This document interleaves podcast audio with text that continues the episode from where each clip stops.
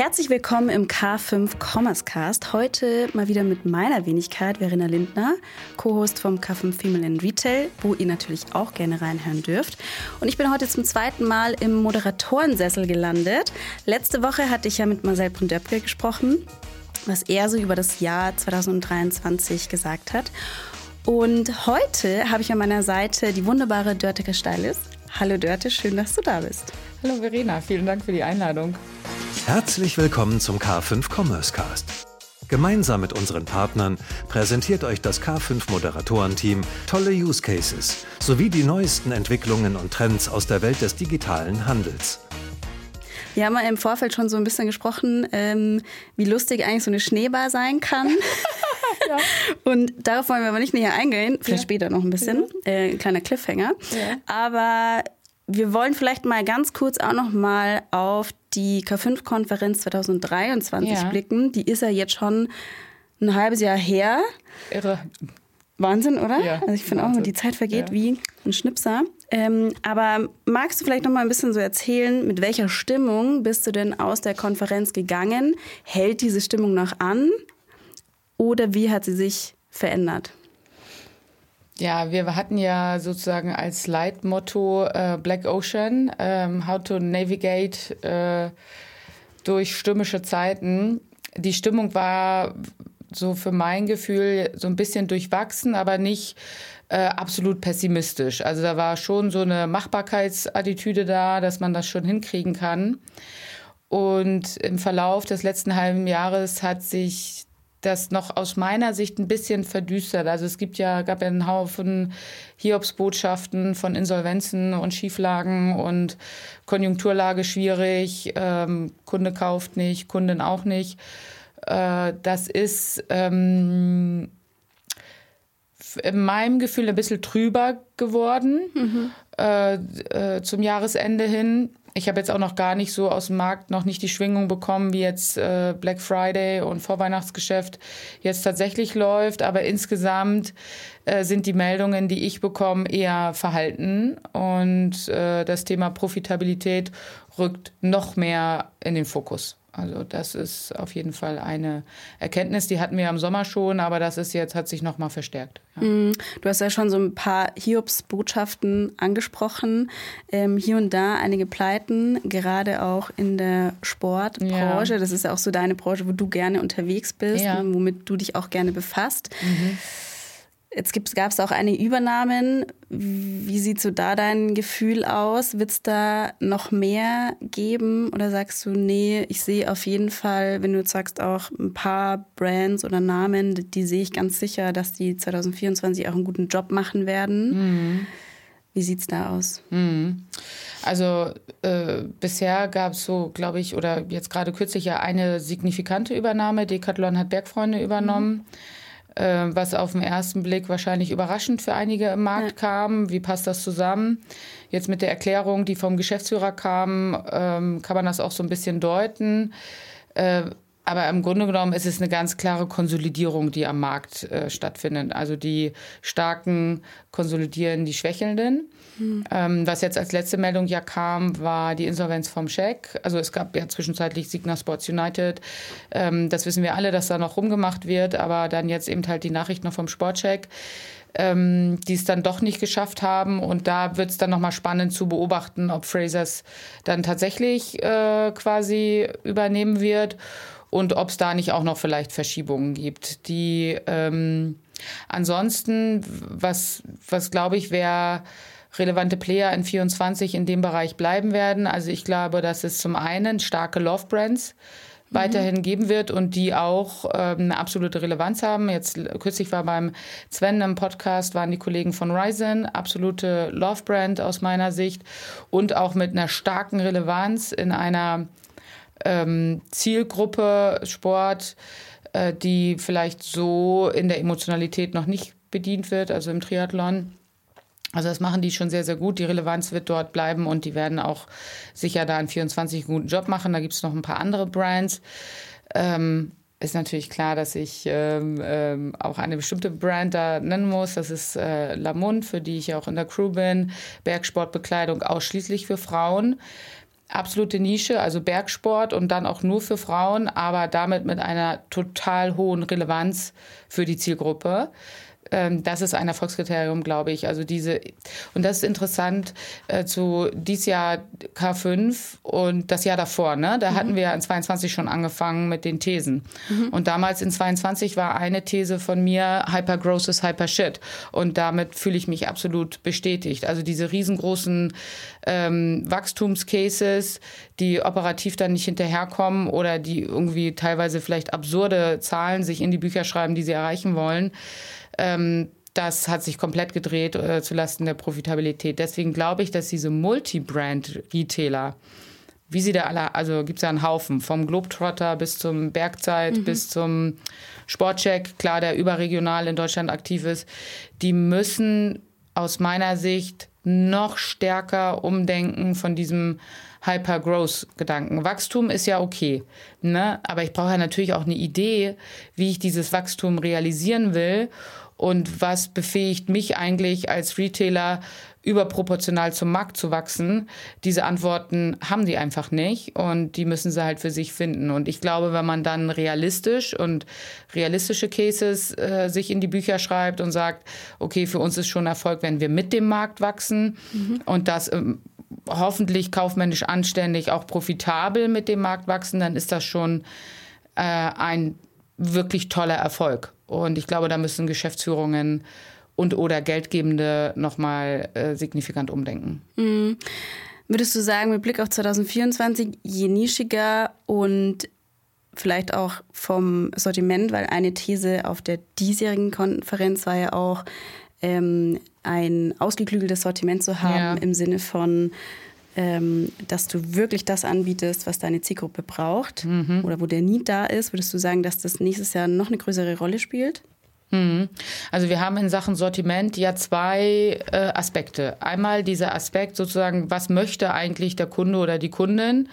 Total schwer zu sagen.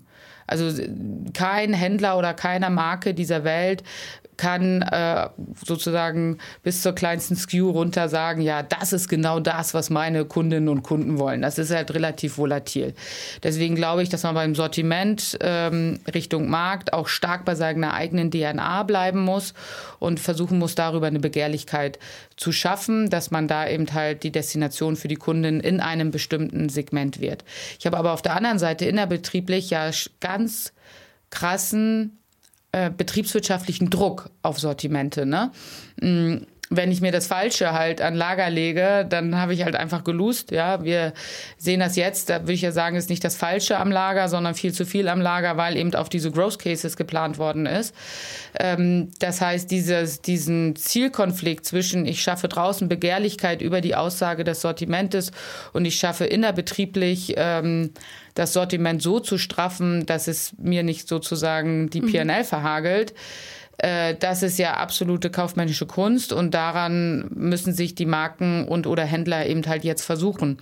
Und ich glaube, da gibt's ähm, das, was wir noch zu wenig da machen, ist eben nicht zu sagen, wir sortieren hart aus, Ne, also eine gewisse Schwungmasse, besonders als Multilabel-Retailer im Sortiment, für diese Unsicherheiten brauche ich ja weil ich eben nicht hundertprozentig weiß, was Kunde will und ich lasse im Zweifel eben halt Umsatz liegen, mhm. dass ich dann versuche, mein Sortiment zielgerichteter auszusteuern, nach vorne hin an die Kundschaft.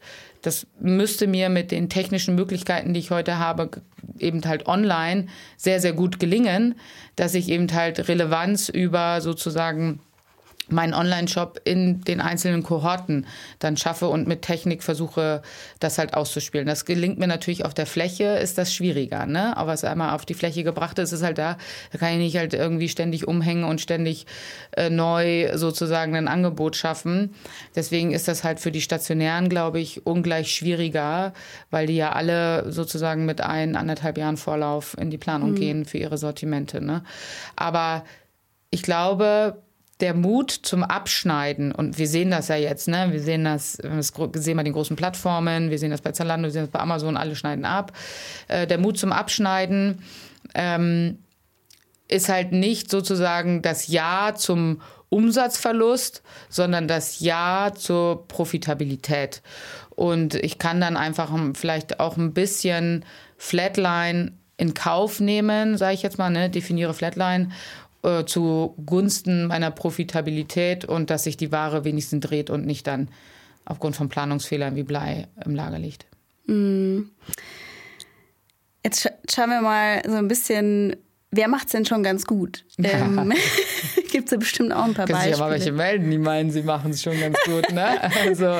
oder, oder würdest du sagen, naja, bei einer bestimmten Branche, da sieht man doch, ähm, dass es auch ähm, laufen kann, weil wir wollen ja nicht irgendwie alles äh, ganz schwarz malen, sondern ja. wir wollen ja auch mal ein bisschen positiv ins nächste Jahr blicken. Ja.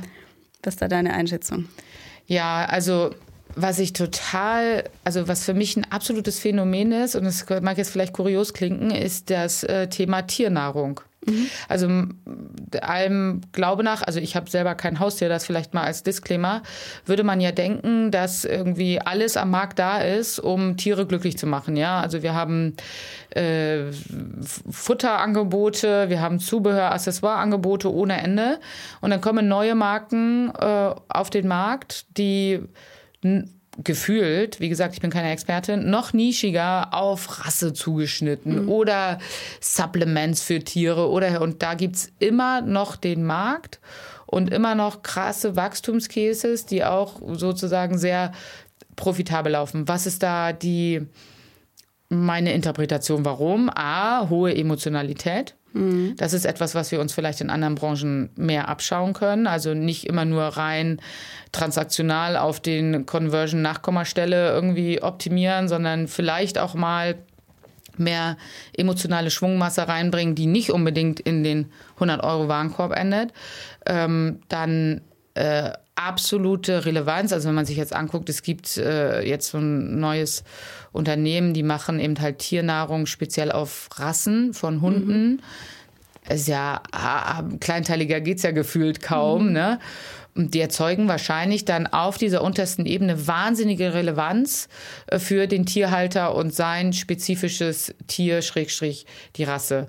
Und die, wenn man jetzt im Sport oder im Fashion oder sonst im FMCG, auch in der Kosmetik zum Beispiel, die Relevanz dann auf Individualbedürfnisse der Kundschaft erhöht, glaube ich schon, dass das eine Gewinnerstrategie sein kann. Mhm. Und das muss man aus meiner Sicht mit einem hohen technologischen Anteil herstellen, weil alles andere ist sonst Harakiri äh, irgendwie und dann fliegt dir das wieder in der PNL dann mit den Kosten um die Ohren. Also da auch eben halt, wir hatten ja zu dem Podcast kommen wir noch mal Thema auch KI und so weiter. Also Technologie bietet da viele viele Möglichkeiten, glaube ich, ähm, das herzustellen, äh, diese individuelle Relevanz.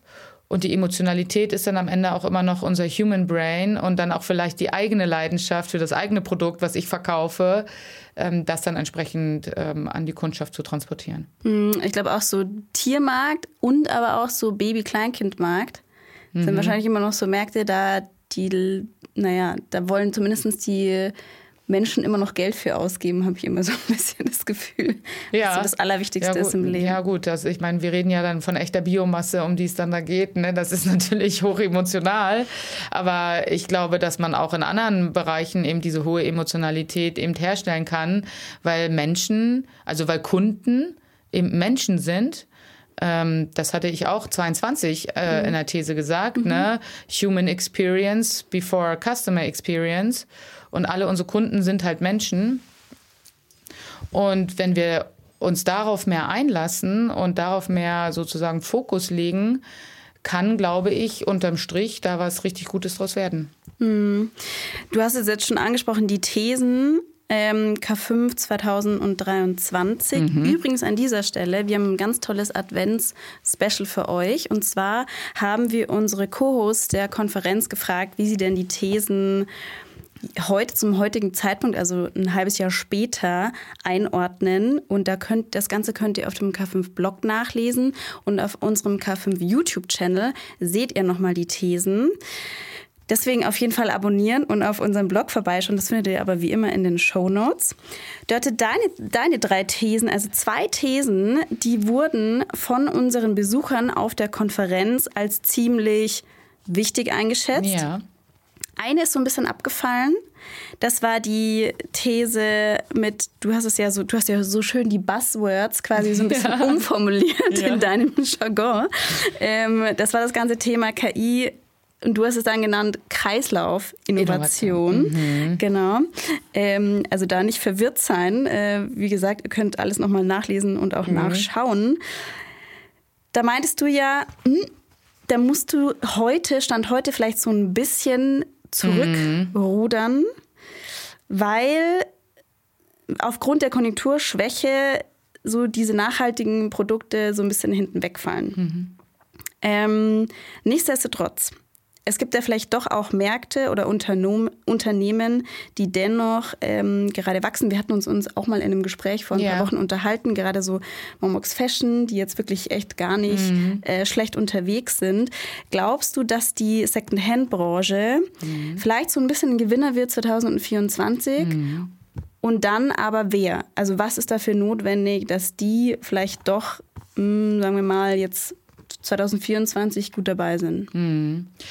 Ja, also KI für Kreislaufinnovationen, die, die auf der K5 waren, die haben es dann verstanden. Hier ganz nochmal äh, kurz erklärt. Also das ganze Thema Reuse, Recycle, Repair, also die ganzen Rs ja, leider eben halt aufgrund der Konjunkturkrise die Nachfrage nach ähm, quasi neuen Produkten, neuen nachhaltigen Produkten ist leider eingebrochen und die äh, Kollegen, die am Markt damit unterwegs sind, haben halt auch echte Schwierigkeiten. Mhm. Also es geht da aber absolut um Neuware, ne? Mhm. Neue, neues Organic Fashion mhm. oder neue nachhaltige Kosmetik, die ja in der Regel oder auch Lebensmittel, die ja in der Regel ein bisschen teurer sind mhm. als jetzt, was weiß ich, Fast Fashion oder so, ist im Konträr da muss ich ein bisschen zurückrudern. Die, ähm, das hat sich leider nicht so positiv entwickelt. Ich glaube aber da ganz stark an Comeback.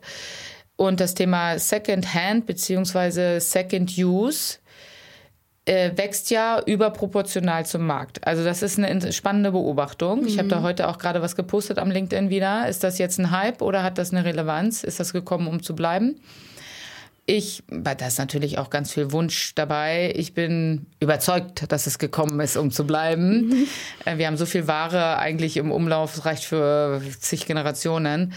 Ähm, und ja, ich habe da nochmal nachgeguckt heute. Amazon macht schon äh, in Europa 1,5 Milliarden mit äh, äh, na, sozusagen aufbereiteter Ware. Hm. Also es ist ein Riesenmarkt. Ne? Mhm. Wir haben Prognosen, die sagen, dass wir in Deutschland äh, in Summe ähm, 2025 bei 6 Milliarden Kleidung gebraucht, ähm, quasi Industrievolumen liegen werden. Also es ist stark wachsend. Und da gibt es, glaube ich, dann zwei Aspekte. Einmal ist es günstiger als Neuware, also wenn man jetzt gerade im Bereich mhm. Markenartikel, ne? Und B, wahrscheinlich auch durch die nachkommenden Generationen ein stetiges ein Umdenken bei den Kunden. Ne? Wofür wird das funktionieren? Also ich glaube, es wird ganz klar für Markenartikel äh, funktionieren, die sonst im, im Neupreis sehr hochpreisig sind. Und wo es dann, äh, witzigerweise kommentierte das heute auch jemand unten drunter unter meinem Post und sagte, ja, siehst du ja nicht, ob das Louis Vuitton-Täschchen, ob du es jetzt selber schon seit drei Jahren gebraucht hast oder ob du es einfach gebraucht gekauft hast, ja. Aber mhm. du hast halt das mhm. Louis Vuitton-Täschchen dann. Mhm. Ne? Also das ist ähm, aus meiner Sicht ganz klar, aber auch für den Second-Use-Markt gilt meines Erachtens genau das Gleiche für den Neuwarenmarkt, was wir gerade besprochen haben. Relevanz, Relevanz, Relevanz. Ja, also es bringt einfach, glaube ich, gar nichts, sich eine riesengroße Halle zu machen und da quasi flohmarktmäßig sich alles reinzustellen und dann versuchen, das online zu verkaufen. Ich glaube, es gibt eine Ableitung aus dem, was im Neuwarenmarkt funktioniert, funktioniert dann eben halt auch im Second-Use-Markt mhm. äh, richtig gut. Äh, und das müssen sich auch die großen Anbieter im Second-Use-Markt dann eben halt genau anschauen, weil das ganze operative Business dahinter, das ist eben halt keine einfache Geschichte. Ne? Also das ist mit sehr viel Aufwand verbunden und äh, deswegen die Margen dürften da dann die sind schon, glaube ich, nicht schlecht, also mhm. weil man, mhm. glaube ich, im Ankauf da ganz gut unterwegs ist. Mhm. Aber es ist trotzdem dann, genau wie im Neuwarengeschäft, ein absolutes Exzellenzgame aus meiner Sicht. Ja. Mhm. Jetzt hast du schon ganz oft das Wort Relevanz ja. in den Mund genommen. Muss das auf jeden Fall, sagen wir mal, Motto K5 2024 ja. mit, ja. mit drinstehen? Ja, also das auf jeden Fall. Weil, also mm, wir haben ja sozusagen über die letzten ich bin fast 20 Jahre in der Industrie, ne? Und über die letzten, zum Anfang waren wir alle total hyped und jetzt machen wir digital und hier und so und haben ja eigentlich sozusagen die Kataloge irgendwie online gebracht damals.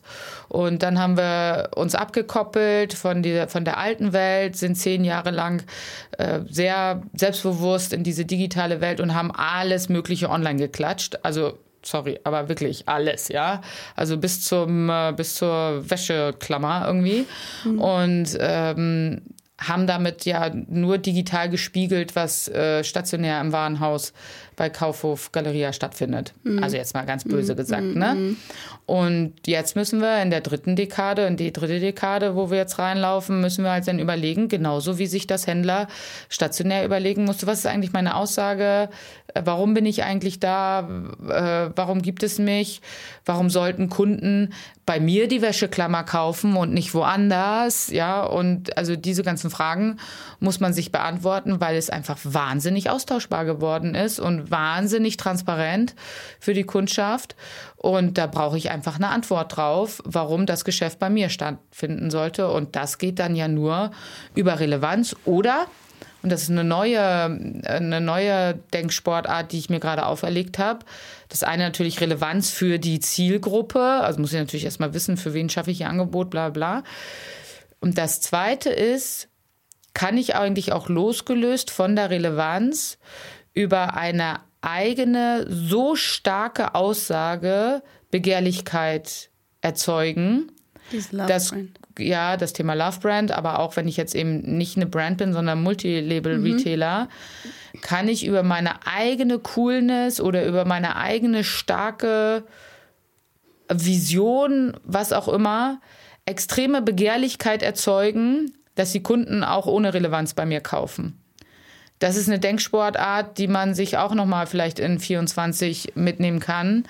Ähm, das hat, glaube ich, dann sehr, sehr viel mit Kommunikation, sehr, sehr viel mit Visualität, äh, sehr, sehr viel mit ähm, Statements und Haltung ähm, eben zu tun. Aber es ist auf jeden Fall überlegenswert, wie schaffe ich die Begehrlichkeit auch ohne genau ins letzte Detail zu verstehen, was meine Zielgruppe eigentlich will. Im Zweifel, ne, guck mal, wir beide, wir sind ja Zielgruppe von irgendwem. Du und ich. Wir wissen ja im Zweifel selber nicht mal genau, was wir wollen. Ne? Da kommen dann, mit einmal kommt aber irgendjemand und der schafft dann eine Begehrlichkeit und du denkst dir, oh wow, irgendwie cool. Da habe ich irgendwie Bock, dazu zu gehören. Das ist so Community-Thema, ne? Da habe ich irgendwie Bock, ähm, weil mich das so toucht, irgendwie das Thema und das, ähm, ne? Mhm. Und da habe ich irgendwie Bock mitzumachen. Da habe ich äh, auch Lust, dann Kundin zu sein. Mhm. Aber auf der anderen Seite, wie schaffe ich das eigentlich als Marke oder Retailer, so etwas herzustellen? Das ist absolut nicht trivial, glaube ich. Mhm. Meinst du, da braucht es die Offline-Welt dazu? Ha. Oder braucht es irgendwie noch mehr auf Social Media so richtig Vollgas zu geben, auch so hinsichtlich ne, so Social Media als Plattform auch zu sehen oder Marktplatz zu sehen? Mhm. Ähm, oder braucht es noch mehr richtige Brand Faces im Sinne von Personal Branding? Mm, ja, Hast du da schon eine Antwort drauf? Oder Nein, habe ich keine Antwort drauf. Das ist ähm, also einmal sozusagen mein ähm, sozusagen Fachthema Operational Excellence ist äh, outdated, so, so to say, also muss man einfach haben, fertig aus. Mhm. Äh, wer das nicht hat, sollte lieber besser gestern Gas gegeben haben. So. Äh, und also maximale Nutzung der Technologie, die am Markt zur Verfügung ist, muss man einfach machen. Wer das nicht macht, gestern angefangen. So, jetzt vorne, wie schaffe ich das eigentlich? Dann vorne habe ich auch keine abschließende Antwort drauf. Denn da ist ja immer eins gleich N, ne? sozusagen, man geht von seinen eigenen ähm, Entwicklungen, die man als mhm. Mensch macht, irgendwie durch oder sieht, wie jüngere Generationen irgendwie unterwegs sind. Also ich glaube an das Thema Gemeinschaft und Zugehörigkeit. Also Neudeutsch sagen alle Community, ja. dass man das irgendwie, dass man sozusagen Kundschaft zu Fans macht mhm. ähm, und damit zu Ambassadors und damit zu äh, sozusagen Replikatoren deiner Message, weil es ist dann hochgradig authentisch. Mhm. Ähm, ich glaube auch daran, dass man in irgendeiner Form das reale Leben mit dem Social Media verbinden muss. Also Pure Edge Social Media, da mögen jetzt die Social Media Experten dann mehr zu meinen als ich, habe ich, ne, ich, ich glaube, dass man es kombinieren muss mit realer mit realer Interaktion mit dem Unternehmen, wie auch immer man das macht. Also viele versuchen das ja jetzt gerade im Sportbereich dann über Themenabende, über was weiß ich, Communities, die zusammen Sport machen oder es gibt Events zusammen und so weiter, dass mehr persönliche Interaktion stattfindet. Das ist wahnsinnig aufwendig und sicherlich auch kostenintensiv, sowas herzustellen kann aber, glaube ich, on the long run zu hoher Bindung führen und auch zu Wiederinteraktion in Form von Kauf, auch unabhängig von Rabattschlachten. Ist ein, eine These, ne? Ist eine These für 24. Können wir dann mhm. diskutieren auf der K5 in einem mhm. halben Jahr, mhm. ähm, wer sowas gemacht hat und ob sich äh, dann sowas auszahlt. Es gibt ja einige, die das schon machen. Ähm, an dieses, ich bin ja selber aktiv auf LinkedIn, aber das ja eher sozusagen in einem beruflichen Kontext mhm. an dieses reine B2C Social Media. Ich glaube, manch, ich glaube manchmal, dass die Menschheit müde wird und dass das dass vielleicht auch ein Ermüdungs ähm, Thema, dass wir uns mit einem Ermüdungsthema auch da befassen müssen und das einfach nur wahnsinnig schnell durchgescrollt wird mhm. für den mhm. schnellen Kick, aber wirklich haften bleiben und wirklich interagieren doch deutlich schwieriger wird bei der schieren Flut, die ja, einfach da ist. Ja. Äh, deswegen wahrscheinlich am besten auf die K5 2024 auf kommen. Auf jeden Fall. An auf dieser Stelle Fall. kurz eine Eigenwerbung. Wer möchte, kann dann auch richtig in echt wieder morgens mit mir eine Runde laufen gehen. Sehr gut. Ja. Habt ihr es gehört? Also da kommt es jetzt nicht mehr drum rum. Nein, auf jeden Fall. Machen wir locker. Sehr gut, ja. sehr gut. Äh, wir wollen jetzt mal K5 Commerce Cast 2023. Ja. Du hattest ja einige Gäste bei dir ja. zu Gast. Ähm, und ich kann mir vorstellen, dass auch einige Folgen immer noch brandaktuell sind, mhm. in die man auf jeden Fall noch mal reinhören ähm, sollte. Mhm. Gib uns doch mal so ein paar ja. Folgen, wo du sagst, das ist auf jeden Fall immer noch total relevant. Ja, also das war total cool. Da musste ich mich in der Vorbereitung durch meine eigenen Podcasts durchscrollen. Also ich habe da so mal so eine kleine Liste gemacht. Der, ich heb mir mal den, den ich glaube, der der wichtigste ist, den hebe ich mal zum Schluss auf. Ich fahre mal hinten rum. Spannend. Äh, auf jeden Fall hatte ich einen Podcast mit äh, Jan von Chibo. Mhm. Da ging es fachlich um das Thema äh, Warensteuerung äh, mhm. in die sozusagen online, offline, weil Chibo das ja kombiniert miteinander. Das ist für alle, die sich damit beschäftigen, ein, finde ich, nochmal guter Podcast reinzuhören. Wie machen die Kollegen das eigentlich mit sozusagen Allokationen über Nacht, wie die da in den Systemen laufen lassen? Ähm, würde ich empfehlen, da nochmal reinzuhören. Ähm, fachlich interessant war auch der Podcast ähm, mit der Firma Seidensticker, wo wir über das Thema, soll man eigentlich noch in ähm, äh, na, wie heißt es, äh, Personas denken. Also mhm. früh, ne, da gibt's ja dieses tolle Meme mit Prinz Charles und den Ozzy Osbourne, die die gleiche Persona sind, gleiches Alter, gleiche Heritage und bla bla bla, aber natürlich grundunterschiedliche Persönlichkeiten. Ähm, das war sehr, sehr interessant, wie man sozusagen über einen, über eine große Kohorte von Menschen nicht mehr in klassischen Personas denkt. Würde ich auch nochmal mhm. ähm, anregen, reinzuhören. Natürlich würde ich äh, in den Podcast mit der Ruth reinhören mhm. zum Thema, wie mache ich ein Startup innerhalb eines bestehenden Unternehmens, wie schaffe ich eine neue Marke ähm, und damit vielleicht auch hoffentlich dann Relevanz äh, in einer Zielgruppe. Und der für mich und mit Abstand noch wichtigste und auch nach wie vor, jetzt kommt das Wort schon wieder, relevanteste Podcast, den ich gemacht habe und wo ich selber auch so viel gelernt habe, war der Podcast mit Konstanze Buchheim äh, zum Thema reife Führung. Wow. Wir haben bei dem ganzen Schwadronieren, ne, was wir hier immer machen, immer hoch und runter, Industrie analysieren und so weiter, steht und fällt das alles mit den Akteuren und ähm, am, quasi in den Unternehmen und wie reif sind eigentlich die Akteure und Akteurinnen, Unternehmen durch diese Zeiten zu navigieren. Da hatte ich ähm, auch zu meiner ähm, Aussage hier zum Thema Denken in Allianzen und so weiter, äh, das erfordert eben halt einfach eine gewisse Reife der persönlich der eine persönliche Reife ähm, der Manager und Managerinnen, aber auch der Teamleads oder Teamleaderinnen, äh, dass sozusagen in dieser, früher haben wir von der VUCA-Welt gesprochen, jetzt mhm. die Barney-Welt sozusagen dadurch zu navigieren. Und ich würde jeder Organisation oder jedem Entscheider und jeder Entscheiderin auch raten, da mal in die Selbstreflexion auch wirklich nochmal zu gehen, den Podcast nochmal anzuhören. Was hat es mit dem Thema Reifeführung auf sich? Ähm, da reinzuhören und das zu reflektieren über die Weihnachtstage und zu sagen, was schreibe ich mir selber als Führungskraft eigentlich in mein Hausaufgabenheft für das Jahr 24 in der Annahme, dass es eben so rocky weitergeht und wir da nicht so locker flockig durch die ganze Chose durchkommen.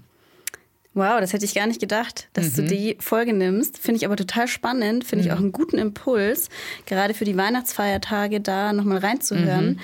Äh, wir schreiben in den Shownotes die ganzen Folgennummern ja. dazu, dann kann man, findet man die Folgen wieder leichter und kann da auf jeden Fall nochmal reinhören. Du ja deine mhm. K5-Highlights von 2023. Mhm. Abgesehen von der Konferenz natürlich, ja. ähm, gibt es da irgendwas, wo du sagst, mh, mm, das war, hat richtig viel Spaß gemacht? Boah, das ist schwere Frage. Das macht ja eigentlich immer, es ist voll das ganze Programm irgendwie am Vorabend, wenn man schon anreist und dann die ganze Stimmung. Und äh, es hat ja, mm, wenn man auch so lange in der Industrie ist, dann ja immer, also wir sagen immer Klassentreffen, aber es ist schon was familiär, dass man dann viele Leute wieder trifft. Das finde ich persönlich immer total toll. Ich finde dann auch total super, dass dir das viele neue Gesichter dazukommen und neue Impulse aus jüngeren Generationen. Ich meine, der Alex, der hatte schon so ein bisschen recht mit, wir sind jetzt, ich meine, wir sind an der Kippe, ne, zu den Oldies in der, äh, in der Industrie und deswegen finde ich das total cool mit so einer Startup-Area, dass man sieht, was an neuen Modellen kommt, ähm, wohin die Reise da geht, wie die jüngere Generation auch auch denkt, ne, während wir sozusagen die Aufbauer ja waren, mhm. äh, sind sie jetzt die Ausbauer. Und das finde ich total spannend zu beobachten. Und das finde ich auch mal die K5 dann mega Plattform, sich da auszutauschen. Ähm, das Essen war wieder mega super. Das fällt mir zu ein. Ja. das ist immer sehr, sehr gut, das Catering. Ähm, äh, die Programmgestaltung. Ähm, mit den verschiedenen Bühnen, mit den äh, verschiedenen Themen, Schwerpunkten, wo ich mal sage, okay, es wird dann eigentlich für jeden was eigentlich, glaube ich, der sich da ein Ticket kauft und dahin geht, was geboten, ne? Ähm, auch entlang der ganzen Wertschöpfungskette. Also, dass wir nicht ausschließlich über nur vorne Kundenakquise reden, sondern auch hinten über die Erfüllung sprechen, ähm, was ja nur einmal, was nun mal zu dem gesamten Zyklus äh, bei uns dann eben dazugehört. Ähm, also, das finde ich schon super. Bei der Party, bei die, die Partyabends, ne? Pff, was eine Lautstärke. Alter Schwede, da merke ich schon, dass ich zu den Älteren dann gehöre, wenn man sich dann immer anschreien muss beim Reden. Und dann den nächsten Tag voll heiser ist. Ähm, ja, also ähm, ich könnte jetzt gar nicht genau sagen, ich, also mein persönliches Highlight ist eigentlich immer die Begegnung mit den, mit allen Menschen. Ja. Mm, jetzt hast du nochmal wunderbare Werbung für die K5-Konferenz ja. 2024 gemacht. Wir hatten uns ja Wie vielte ist denn das? Die 12., 13.? Das ist voll krass. Die 11., ja. glaube ich. Ja, 11., ja. ja. Ähm, wir hatten uns ja vor ein paar Wochen auch beim Shop Usability Award getroffen. Mhm. Den auch nicht zu vergessen. Das war auch ein, eigentlich so ein Highlight ja, wieder, jedes Jahr. Äh, es tut mir immer so leid, wenn ich so viel Eigenwerbung mache, aber naja. besten, liebe Zuhörerinnen und Zuhörer, ihr merkt schon, diese Begegnungen, was, äh, was du dort auch angesprochen hast, mhm. das ist ja so das, was die K5 auch ausmacht. Mhm. Sei es jetzt auf der Konferenz oder auf allen anderen Treffen, die wir organisieren und Events. Wir haben jetzt eine neue Eventreihe, das Meetup, ähm, mit ins Leben gerufen. Und am leichtesten tut ihr euch eigentlich, wenn ihr unsere Social Media Kanäle abonniert und den neuen was heißt neuen, den K5-Newsletter, der bald in neuem Licht erstrahlt. Also da gerne auch abonnieren, dann seid ihr da immer auf dem besten Stand. Aber da muss ich unterbrechen. Da macht ihr ja genau das, was wir gerade gesagt haben. Ne? Also dem macht er im Social Media äh, quasi neu und fancy Zeug und dann Kombination mit Offline. Also wieder auf die Fläche gehen, wieder ermöglichen, dass man sich äh, quasi auch unterjährig mal trifft und austauscht, weil man hat, man hat ja nicht nur einmal im Jahr Themen, wenn man sich zur K5 ja. trifft, ne, sondern auch unterjährig, weil manchmal ändern sich ja Sachen von Quartal zu Quartal. Und dann ist das eigentlich total toll, wenn man sich auch dann unterjährig noch mehr austauschen kann. Das finde ich eigentlich eine coole Sache und diese Kombination ist, glaube ich, sehr erfolgsversprechend. Also ich finde es immer so schön, dass Stefan immer sagt, K5 ist eine Love-Brand. Und ich glaube, das sind wir schon auch, oder ja. sind wir auf jeden Fall auf einem guten Weg ja. dorthin.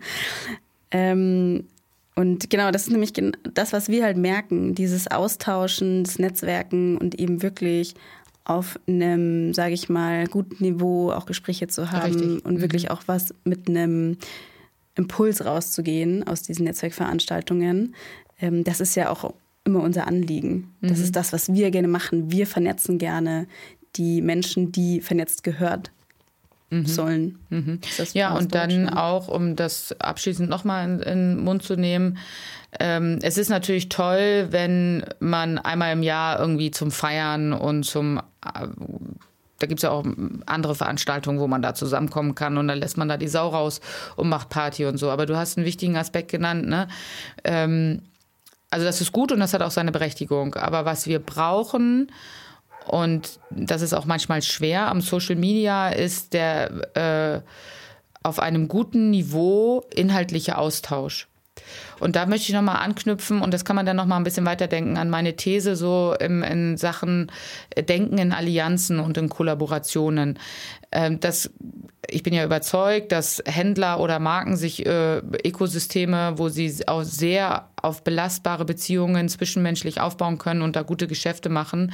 Aber das gilt auch für uns in der Industrie. Also wenn jeder mit seinem Wissen und jeder mit seinem irgendwas hinterm Berg fällt und sich nicht austauscht, ähm, dann werden wir insgesamt als Industrie einfach Probleme bekommen. Und ich glaube, dass wir am Standort Deutschland schon da sehr, sehr eng, enger zusammenrücken können. Und ich bin auch sehr dankbar, dass ihr die Plattform da schafft, dass dieser Wissensaustausch, dieser relevante Wissensaustausch auf einem gewissen Niveau eben halt Beyond äh, Party stattfinden kann, weil das brauchen wir unbedingt, um da gemeinsam äh, quasi für das Thema Handel, E-Commerce in Deutschland weiter Relevanz zu haben. Weil wenn man jetzt das nochmal als Abschluss sieht, was mir auch ein bisschen vielleicht Bedenken macht nicht, aber kann die Zuhörerschaft drüber nachdenken, wenn wir in der Sportindustrie diesen Ausverkauf jetzt sehen, dass unsere, dass äh, quasi unsere Unternehmen an ausländische Firmen gehen. Mhm. Ist ja erstmal ein normaler Vorgang. Wir leben globalisiert, ne?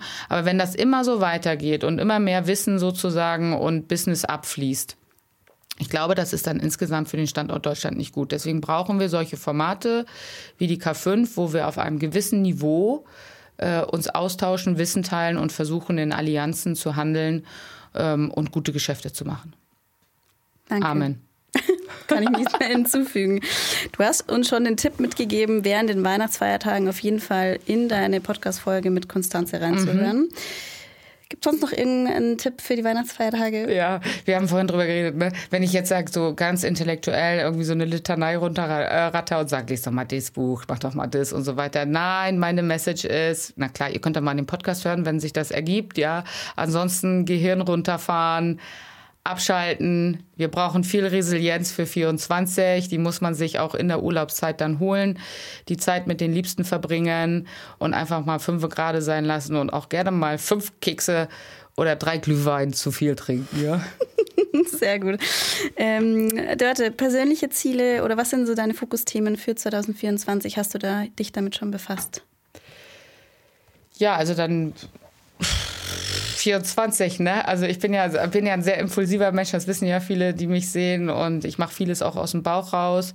Ich habe natürlich das eigene Unternehmen, was äh, eigentlich, das läuft ganz hervorragend, das läuft super. Ähm, ja gut, wir sind ja auch die, die kommen und aufräumen sollen und Profitabilität herstellen sollen. Wahrscheinlich einiges. ja, so, äh, das, äh, aber meine, ich habe auch ein persönliches Ziel. Also in den nächsten Jahren möchte ich mich persönlich auch weiterentwickeln, äh, mehr in das Thema Beiratsmandate. Ähm, also wer hier zuhört und glaubt, äh, dass meine Kompetenzen für sein Unternehmen wertvoll sein könnten und der sich äh, traut, einen Beirat zu machen oder einen Beirat hat, ähm, ich bin da offen für Vakanzen. Das ist ein Thema, wo ich glaube, ich werde jetzt in zwei Wochen, kurz vor Weihnachten, 46, wo ich mit meiner Erfahrung und auch mit meiner Art auf die Dinge zu schauen, einen großen Mehrwert bieten kann. Also das sind auch ein Ziel äh, für mich in 24, das weiter sozusagen zu verfolgen, das Thema. Sehr gut. K K5 Commerce Cast 2024 bin ich gespannt. Ja, ähm, da kommt noch was. Welche Tier so. Marken, Tiernahrungshersteller ähm, da bei dir an die Tür klopfen sozusagen. ja, wahrscheinlich schon. Aber wir haben ja doch schon ein paar Sendungen noch in der Pipeline, die wir jetzt noch produzieren. Also da kommt noch was. Und ja, Tiernahrung, hm, wer immer da vielleicht Lust hat, möchte anklopfen. Genau, guter Aufruf mhm. auf jeden Fall. Auch wenn ihr jetzt kein Tiernahrungshersteller seid, ja. äh, aber gerne an dieser Stelle sich an dich wenden, Dörte, mhm. oder natürlich auch jederzeit an mich, ähm, weil wir, wie gesagt, wir machen es gerne so, dass wir auch mal wieder ein paar neue Startups mit reinbringen, ähm, aber auch große Player. Das macht ja, die Mischung macht es ja, man kann ja ganz irgendwie genau. meistens immer von jedem lernen. Ganz genau. Und wer heute klein ist, kann morgen ganz groß sein. Mhm. Exakt. Dörte, wir ähm, begeben uns jetzt nicht an die Schneebar, die Nein. selbstgebaute Schneebar von dir. Ähm, aber mhm. vielleicht kriegen wir doch den ein oder anderen Glühwein in die Hand auf der Netzwerkveranstaltung, wo wir uns jetzt gleich hinbegeben. Ja, da ähm, freue ich mich drauf. Auch ihr Zuhörer und Zuhörerinnen, schnappt euch, wie es der schon gesagt hat, schnappt euch auch mal in der Stadenzeit, wie man in Bayern sagt, einen Glühwein, ein paar Lebkuchen, lasst es euch gut gehen. Und ähm, wir, also ich freue mich, wenn wir uns nächste Woche wieder hören. Ähm, dir danke viel, dir Dörte, danke, dass du da warst. Hat total ja, viel Spaß Dank gemacht. Für die Einladung. Und ich bin gespannt, was wir nächstes Jahr noch so von dir hören werden. Ja, ich auch. Bis dann. Ciao.